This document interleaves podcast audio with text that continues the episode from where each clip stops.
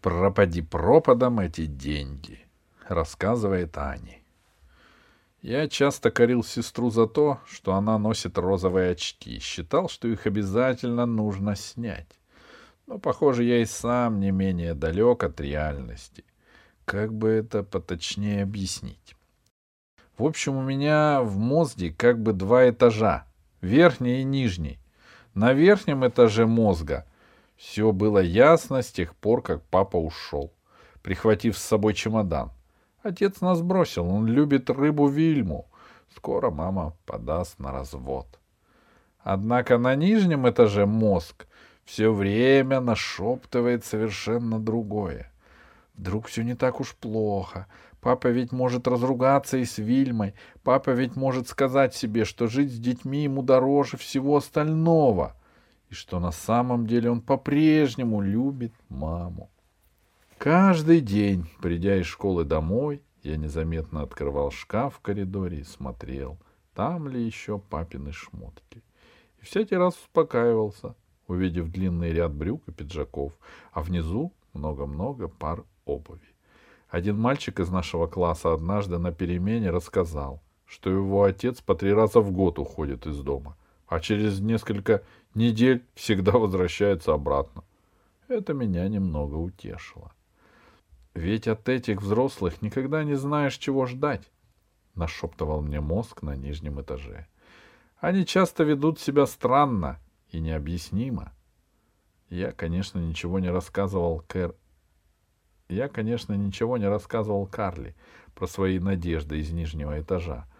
То, что я говорю другим, всегда исходит из верхнего этажа моего мозга.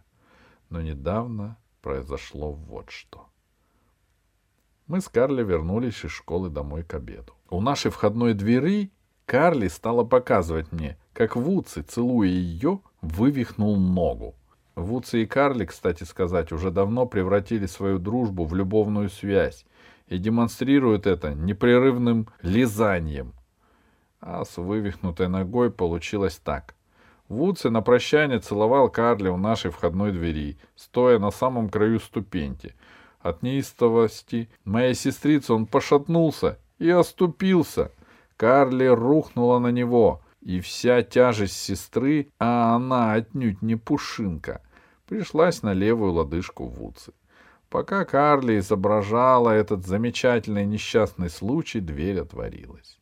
На породе стояла мама, одетая, как на похороны дальнего родственника. Раньше такого никогда не бывало. Мама дома в обеденное время. Да еще в такой одежде. Тут верхний этаж моего мозга сказал нижнему. Да пойми же, наконец, что папа и мама мириться уже не будут, потому что они только что развелись и нижнему этажу только и оставалось, что согласно кивнуть верхнему. Мама приготовила нам роскошный холодный обед. Пока мы шли на кухню, я сообщил Карли, какой вывод сделал верхний этаж моего мозга. И Карли набросилась на маму, конечно, только на словах. Она страшно возмутилась, что мы узнаем о разводе с задним числом. Моя сестра явно вообразила, что нас, или, по крайней мере, ее, тоже должны были вызвать на суд. Понятия не имею, что она собиралась там сказать. Может быть, вот что. Господин судья, не давайте развода супругам Папельбауэр, потому что мы, дети, против, а нас трое, то есть счет 3-2 против развода. Но, как мама объяснила Карли, при разводе суд опрашивает детей только если возникает спор, с кем дети останутся жить. А папа, само собой, оставил нас маме. После этого Карли разозлилась еще больше. «Мы что, дерьмо собачье, что ли?» — кричала она. «Если за нас так вот просто решают. И вообще, как это можно разводить с папой и нас тоже?» Карли, между прочим, права. У нас всегда были хорошие отношения с папой, хотя у него, конечно, всегда не хватало на нас времени. Но и у мамы на нас тоже не хватает времени. А когда папа был дома, с ним все было нормально. Само собой, по сравнению с тем, что другие дети рассказывают о своих отцах. По крайней мере, так мне кажется с тех пор, как папа от нас ушел. Но мама почти не слушала упреков Карли, только жалобно сказала, что нам не мешало бы спросить, каково ей сейчас. Наверное, хотела намекнуть, что ей сейчас хуже некуда. Но мне кажется, как на верхнем, так и на нижнем этаже моего мозга, что требовать от нас этого несколько чересчур. Предки делают, что хотят, а подрастающее поколение еще и должно до слез им сочувствовать. У бабушки случился сердечно-сосудистый криз.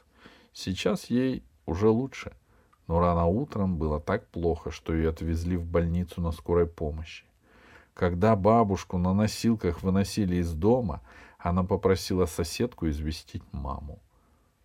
Но глупая соседка позвонить забыла, поэтому Мама понятия не имела, что бабушка в больнице и что Шустрика, у которого уроки заканчиваются в двенадцать, никто из школы ждать не будет. Наверное, у бабушки в любом случае случился бы криз, потому что ежедневные поездки туда-сюда, забирание Шустрика из школы и его доставка домой ей уже не по силам. Но кто же теперь позаботится о Шустрике? Бабка, слава богу, тоже с нами разведена. Мама с утра до вечера пропадает в вязальном магазине. Мы надеялись, что Тереза Шарлотта по возвращению из Америки снова возьмет на себя послеобеденную смену, но напрасно. Она теперь влюблена в хозяина какого-то ресторана, помогает ему на кухне панировать шницели и делать салаты. Маме Шарлотта сказала, что шерсть стоит ей поперек горла и она видеть ее больше не может. Но мама хочет сохранить свою лавочку. Потерять сначала мужа и сразу после этого еще и магазин — это было бы для нее слишком. Вот она и торчит там с утра до вечера, а нанять помощницу не может, поскольку дела в магазине идут не блестяще. У нас с Карли в школе гораздо больше уроков, чем у Шустрика. А подолгу оставлять его дома одного нельзя. Он якобы еще слишком мал. На самом-то деле не якобы, а действительно мал. Мы уже выяснили, что оставлять Шустрика без присмотра не стоит. Он включает электроплиту и забывает ее выключить. Хочет пойти купить себе карандаш, выходит из дома, захлапывает за собой дверь и только тут вспоминает, что забыл взять ключи. Или на обратном пути из школы приглашает к себе четверых незнакомых детей — и они устраивают такой тарарам, который мы с Карли, вернувшись из школы, не можем разгрести за четыре часа. А попутно выясняем, что пропали несколько игрушек Шустрика и двадцать шиллингов с моего письменного стола. Пару раз Шустрик всю вторую половину дня проводил у мамы в магазине. Но там ему нечем заняться, кроме как сидеть на вертящейся табуретке и учиться вязать. В общем, сегодня, когда Шустрик вышел из школы, его никто не встречал. На такой случай мама велела ему ждать четверть часа.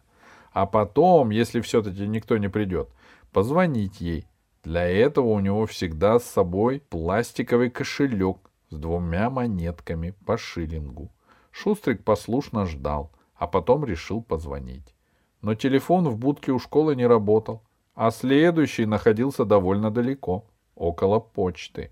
Путь от школы до почты такой же длинный, как и путь к нам домой, поэтому Шустрик решил пойти домой и позвонить маме оттуда, сэкономив заодно телефонный шиллинг. Он дошел до дома, хотел открыть входную дверь и увидел, что она не заперта, а только прикрыта. Шустрик подумал, что я или Карли вернулись домой раньше времени, Вошел в дом и позвал нас, но никто не ответил. И тут Шустрик испугался. Наверное, — подумал он, — в доме взломщик. Я бы на месте Шустрика тут же побежал к соседям и все им рассказал. Но наш Клоп, по-видимому, неразумно храбр. Он двинулся в гостиную и увидел, что дверь в сад открыта, а в саду наш папа разговаривает с какой-то семейной парой. Сперва Шустрик вздохнул с облегчением, но потом услышал, как папа говорит, «Я вам прямо скажу, это никакой не санаторий. Здесь живут обычные семьи и производят обычный семейный шум. Папа сказал так, потому что из соседнего дома слышалась музыка, которая показалась посетителям чересчур громкой. Шустрик не мог понять, зачем папа показывает супругам наш сад, и поэтому остался в гостиной и продолжал подслушивать. Малец уже успел смекнуть, что шпионажем можно выяснить больше, чем прямыми вопросами. Когда папа и посетители вернулись в гостиную, Шустрик проскользнул в свою комнату и стал внимательно слушать дальше. Он узнал, что папа хочет продать этим супругам наш дом, и от этого так расстроился, что забыл позвонить маме. Лег на кровать и заревел. А папа ушел вместе с посетителями и даже не заметил, что Шустрик дома. Через некоторое время Шустрик прекратил реветь, посмотрел на часы и сообразил, что Карли и мне уже пора бы прийти из школы. Но мы вместе с Вуци сидели в кондитерской. Вуци и я хотели уговорить Карли не опускать руки и продолжать учебу.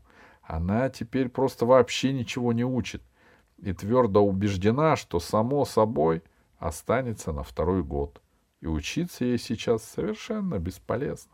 Я попытался объяснить сестре, что именно таким ученикам, как она, которые не любят ходить в школу, не нужно добровольно продлевать это дело еще на один год. Но все было бесполезно. Карли закрылась, словно устрица. Тогда мы прекратили заседание в кондитерской, и Вуци проводил нас домой.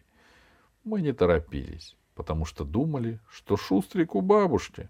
До дома осталось уже совсем немного, и тут он вдруг выбежал нам навстречу. Клоп был совершенно не в себе и едва мог говорить. Прошло довольно много времени, пока мы уразумели, что он хочет нам рассказать. Карли решила, что Шустрик просто несет вздор. Я был склонен согласиться с ней. Но Шустрик постепенно успокоился и рассказал нам подробно и точно, о чем папа разговаривал с посетителями. Сомнений быть не могло. Когда муж заявляет, до следующего понедельника мы решим, покупаем ли мы дом, а жена говорит, половину суммы мы можем заплатить сразу, а под оставшуюся половину нам надо взять кредит. Речь идет явно о покупке дома. Просто невозможно предположить, что именно в нашем доме ведется разговор о продаже какого-то другого дома. Когда нам все это стало ясно, мы поехали к маме в магазин. Мы, наивные простофили, верили, что мама понятия не имеет о том, что папа хочет продать наш дом. Но это было не так. «Мы обсудим это сегодня вечером», — сказала мама. Однако Карли не была готова ждать так долго.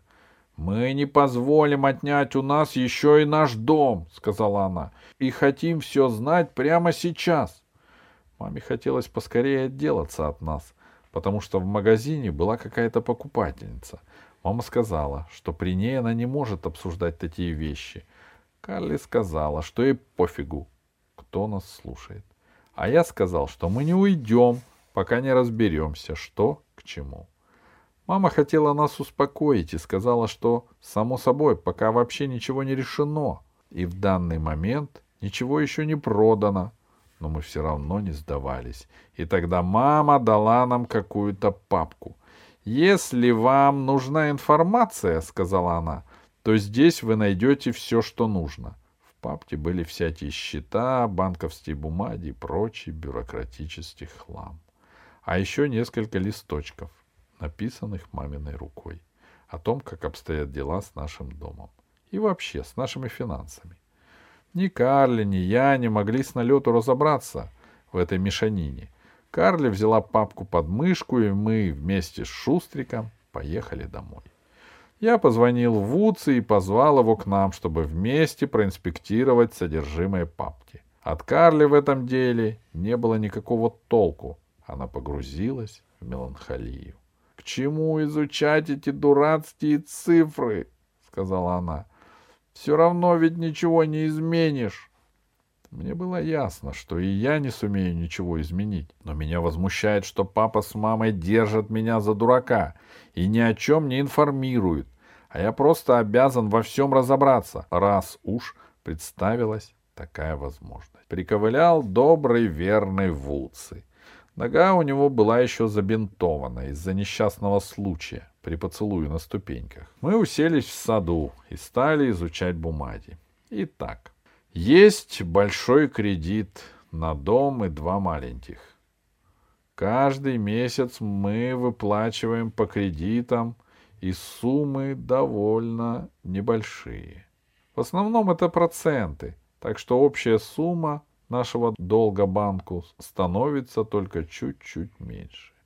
А еще нужно оплачивать расходы на содержание дома, электричество, газ и отопление. И за свою машину мама не все выплатила, тоже надо каждый месяц перечислять очередной взнос. А еще есть кредит на вязальный магазин, плата за его аренду и отопление – и огромное количество неоплаченных счетов за шерсть.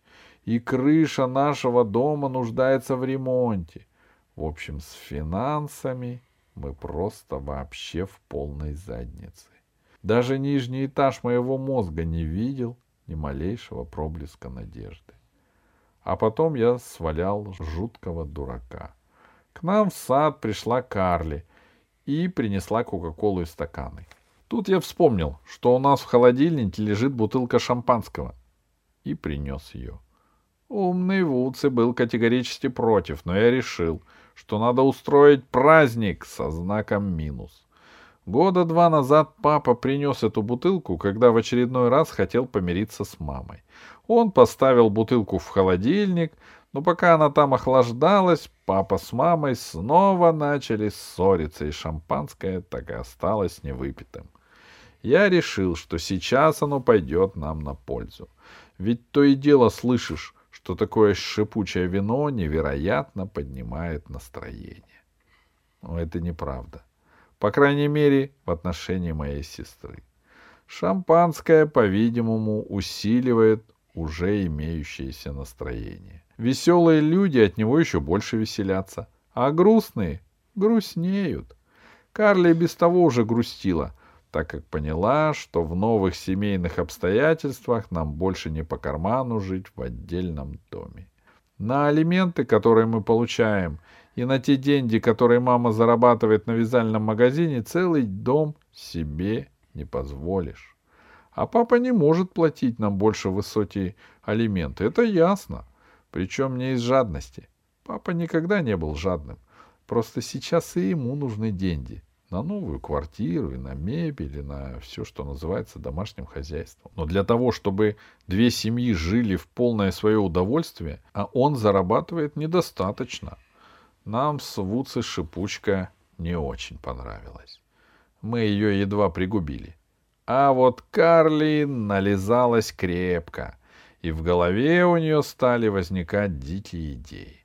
Она решила, что от нашего дома нужно отгородить стеной пятую часть и предоставить эту часть папе. По ее мнению, э, это было бы справедливым и экономичным решением. Не знаю, подумала ли Карли, что в этой пятой части наверняка будет плавать еще и рыба Вильма. Спросить сестру об этом я не мог, потому что она, быстро выпив почти всю бутылку шампанского, совершенно скисла, от нее ничего толком нельзя было добиться, кроме невнятных всхлипываний. Мы с Вуци перетащили ее из сада в дом и уложили в кровать. Там она сразу и захрапела. Вечером, когда мама вернулась домой, она увидела пустую бутылку и, конечно, заметила, что Карли не больная, а пьяная. Она вздохнула и сказала, «Господи, только не начинайте еще и вы создавать мне проблемы. Мы? Ей? Конечно, можно и с такой стороны посмотреть. Это меня так рассердило, что я огрызнулся на маму. Ну, прости, что я вообще на свет появился. В ответ она сказала, что мне незачем за это извиняться, Она очень рада, что я есть. Она меня ужасно любит и не хотела бы меня лишиться. И что я должен относиться к ней терпеливо. Я терпеливо отношусь к тебе с тех самых пор, как появился на свет. Но это терпение потихоньку заканчивается, — сказал я. Позже мне стало стыдно за свои слова. Я подошел к маме и попросил прощения. Она сказала, что понимает, когда дети злятся на таких родителей, как наши. Но я на маму больше не злюсь. Когда я вижу, как она горбатится над этими дурацкими свитерами, чтобы заработать побольше денег, мне становится ее ужасно жаль. С раннего утра и до позднего вечера она только и делает, что работает. А разве это жизнь?